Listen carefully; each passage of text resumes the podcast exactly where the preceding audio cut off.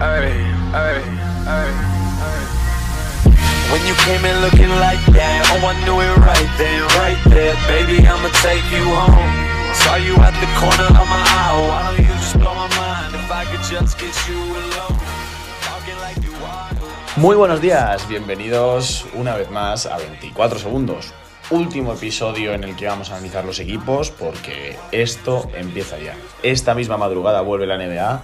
La verdad que qué gusto, ¿no? Eh, hemos tenido una espera muy larga desde que acabaran eh, esos playoffs en la, en la, burbuja.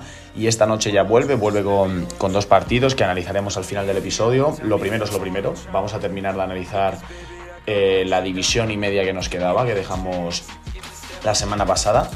Y lo hacemos desde ya.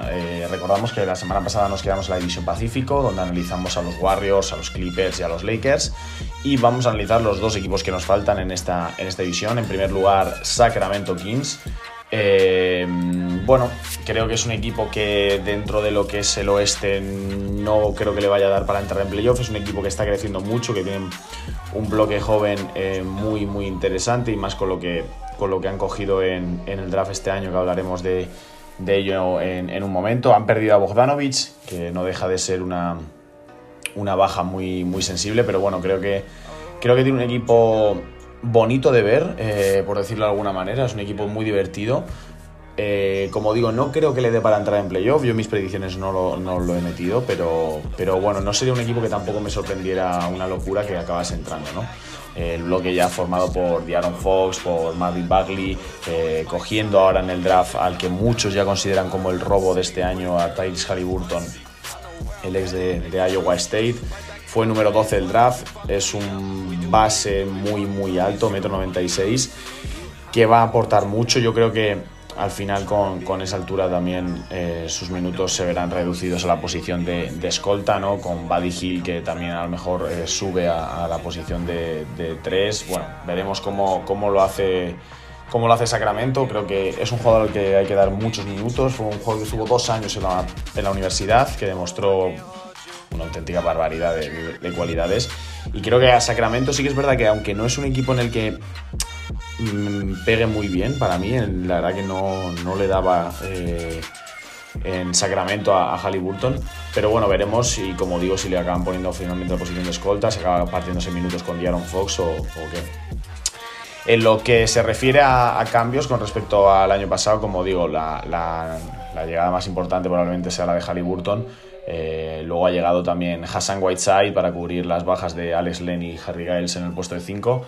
Eh, bueno, mmm, Whiteside dio grandes, grandes minutos eh, el año pasado en, Portland.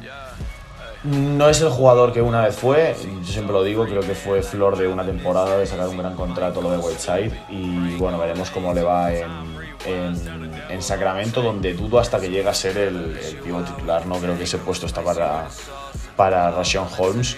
Pero, pero bueno, veremos cómo le funciona a Hassan Whiteside el, cambio de equipo, ¿no? Y luego, por otro lado, la otra llegada es la de Glenn Robinson, eh, llega desde Filadelfia, un tirador más, eh, anotación, veterano ya en, en, la liga, seis años lleva, lleva en la NBA Glenn Robinson, y como digo, mmm, bueno, un equipo que no me sorprendería que entrara en playoff, pero que sobre el papel es bastante inferior a muchos de los equipos de, del oeste, ¿no?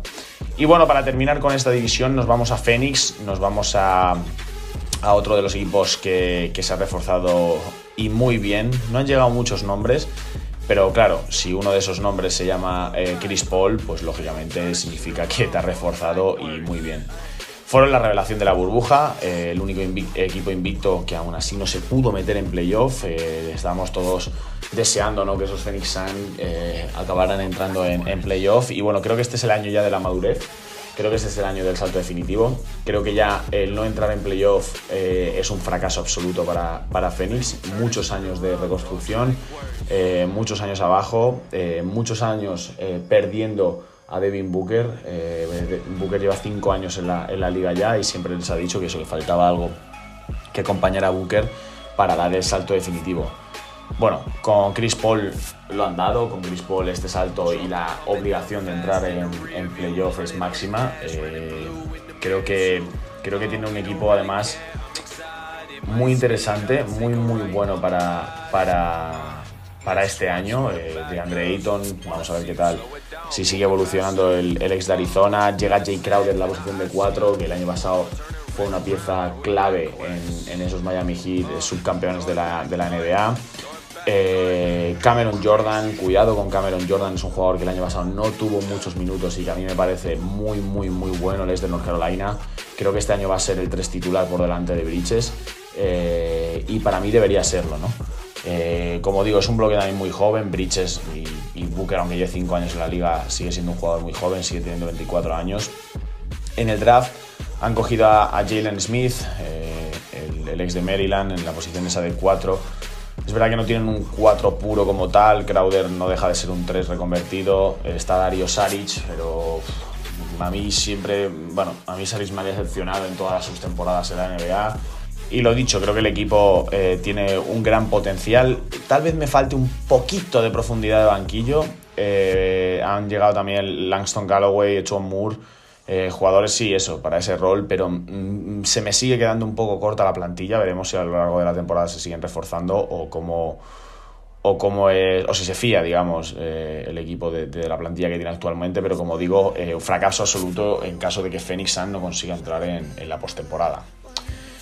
Y bueno, vamos con la última división, división suroeste. Empezamos con los Dallas Mavericks. Eh, creo que su límite es Luka Doncic. Allá donde Luka Doncic decida llevar su nivel, ese será el límite de, estos Dallas Mavericks.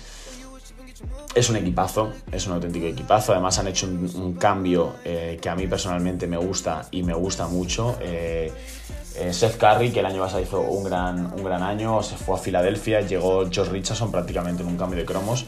Eh, muy, muy buen fichaje el de Josh Richardson, me parece que pega muy bien en la filosofía de, Dallas Mavericks. Me parece que, es un equipo que, como digo, que puede apostar por, por todo. Eh, sin duda playoff, sin duda mm, primera ronda pasada y quién sabe, para mí no me extrañaría ni ver los campeones en el oeste, realmente si Porzingis se mantiene sano, si Doncic mantiene el nivel del año pasado o probablemente lo, aumente, no hay, no hay techo para, para estos Dallas Mavericks, que como digo, eh, aparte de la llegada de George Richardson, en esa posición de tres también ha llegado Wes Igundu, el ex de Orlando. Eh, más defensa, ¿no? tienen una serie de jugadores defensivos eh, brutales. Por supuesto, no hablamos ya de Porzingis, pero eh, Dorian Finney-Smith, Wesley Gundu, eh, si se recupera, veremos cómo se recupera Dwight Powell, también muy importante cómo se recupera eh, el center.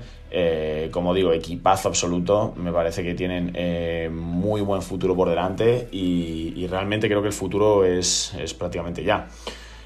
tal vez por sacar alguna, alguna pega al equipo es, como digo, si, si Porzingis no se mantiene sano, si Porzingis no está si tiene problemas con las lesiones, la plantilla en ese caso sí que se queda muy corta, ¿no? Eh, me refiero, Doncic y Porzingis son las grandes estrellas, el resto de jugadores son muy buenos, pero son jugadores que están bastante por debajo de estos tres y en el caso de que uno de ellos, perdón, de estos dos, y en el caso de que uno de ellos eh, se lesione o tenga algún problema, eh, puede que la plantilla se quede un poco corta y, y lo pasen mal.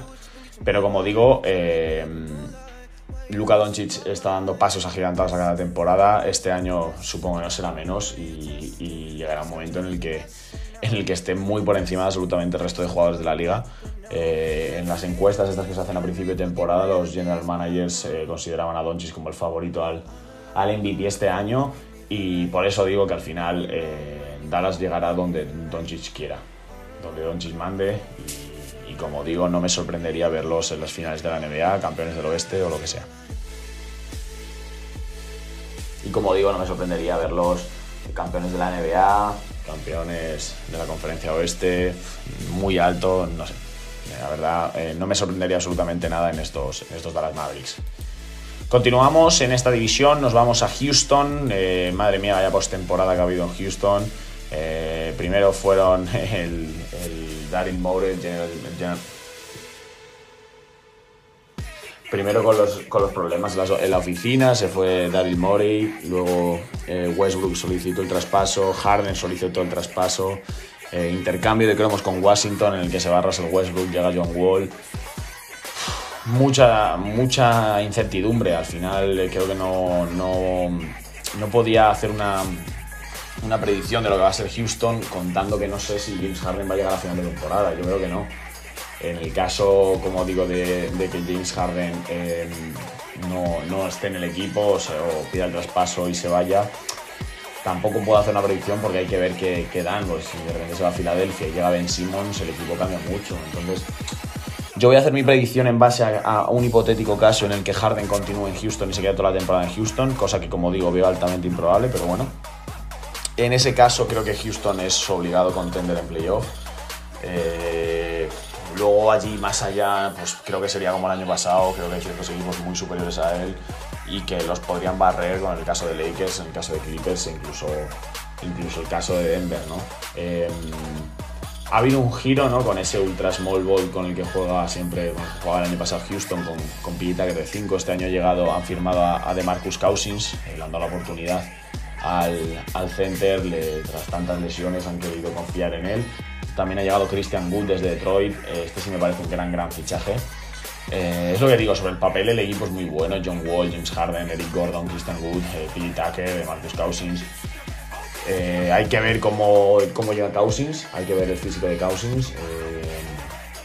en el caso de que esté bien, es un auténtico robo por parte de Houston y, y un Marcus Cousins cerca del nivel que demostró en, en, Nueva Orleans o, en Sacramento, te convierte siempre favorito al título.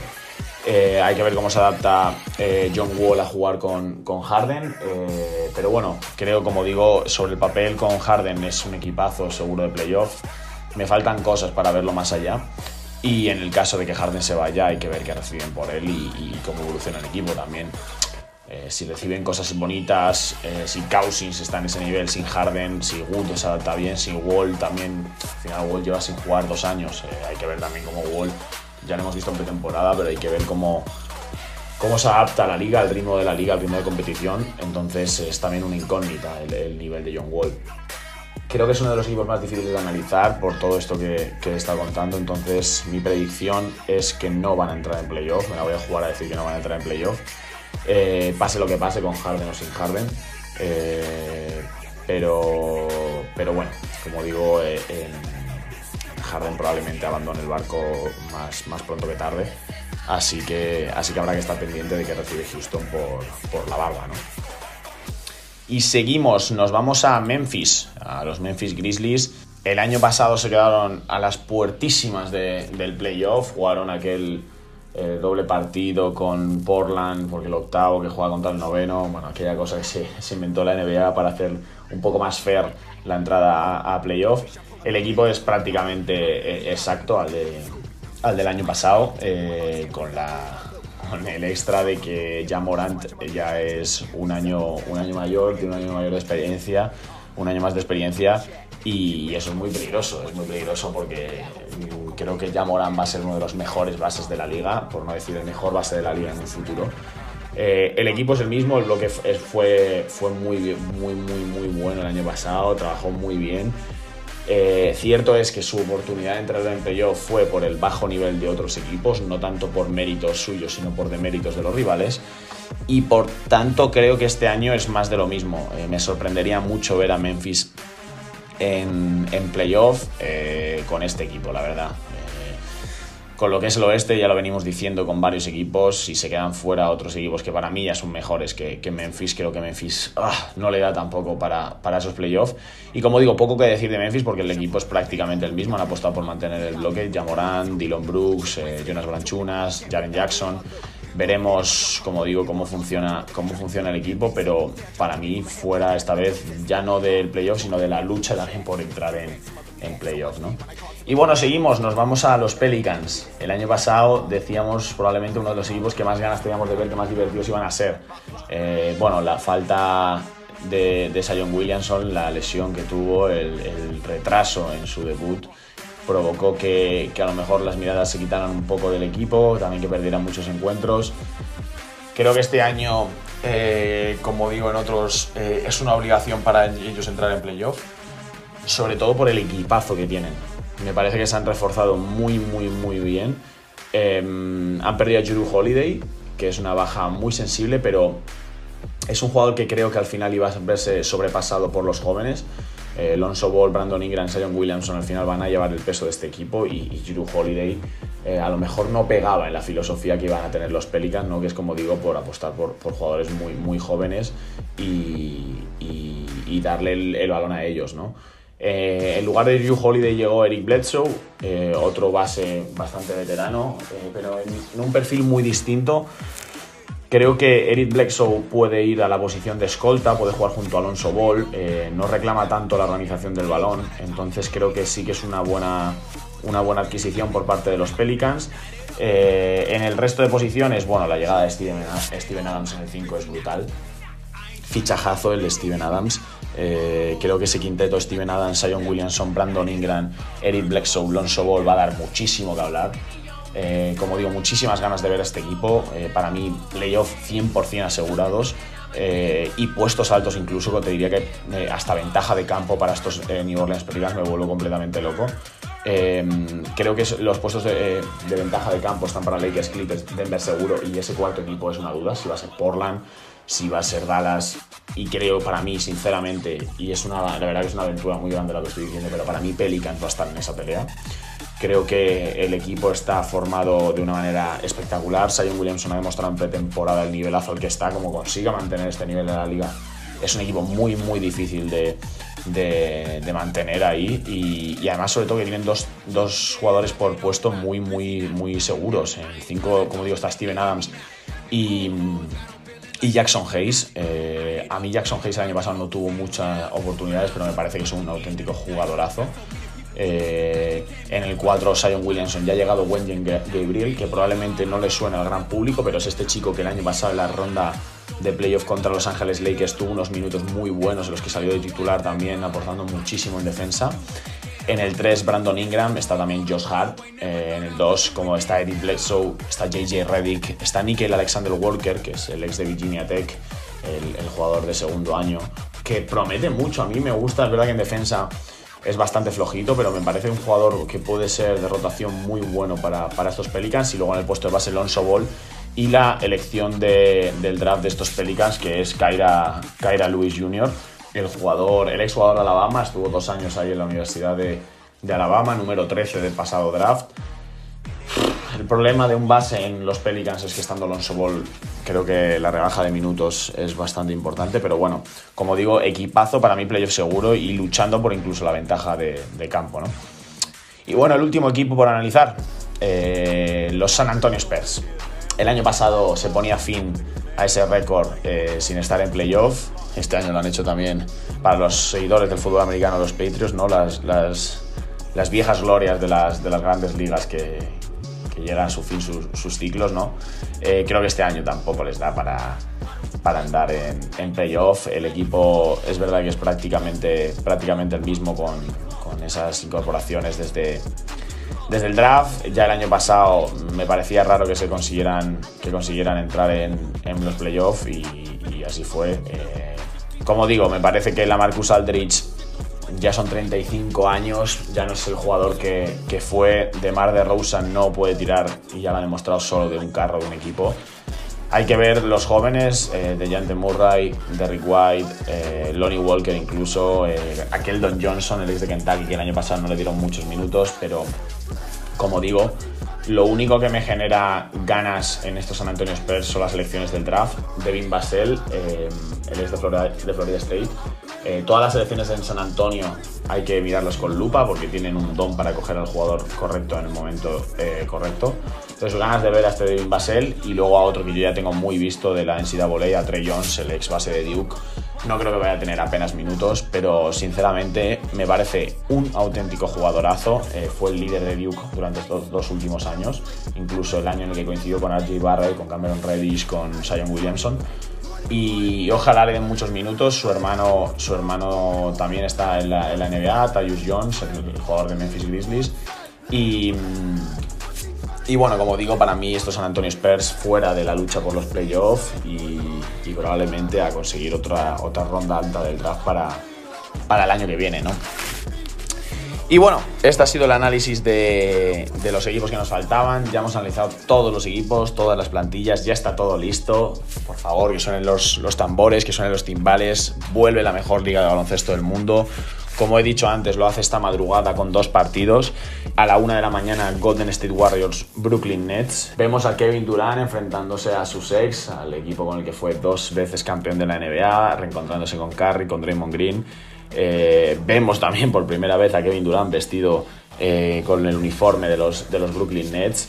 Eh, bueno, muchas ganas, la verdad, muy hypeado por ver, por ver estos partidos.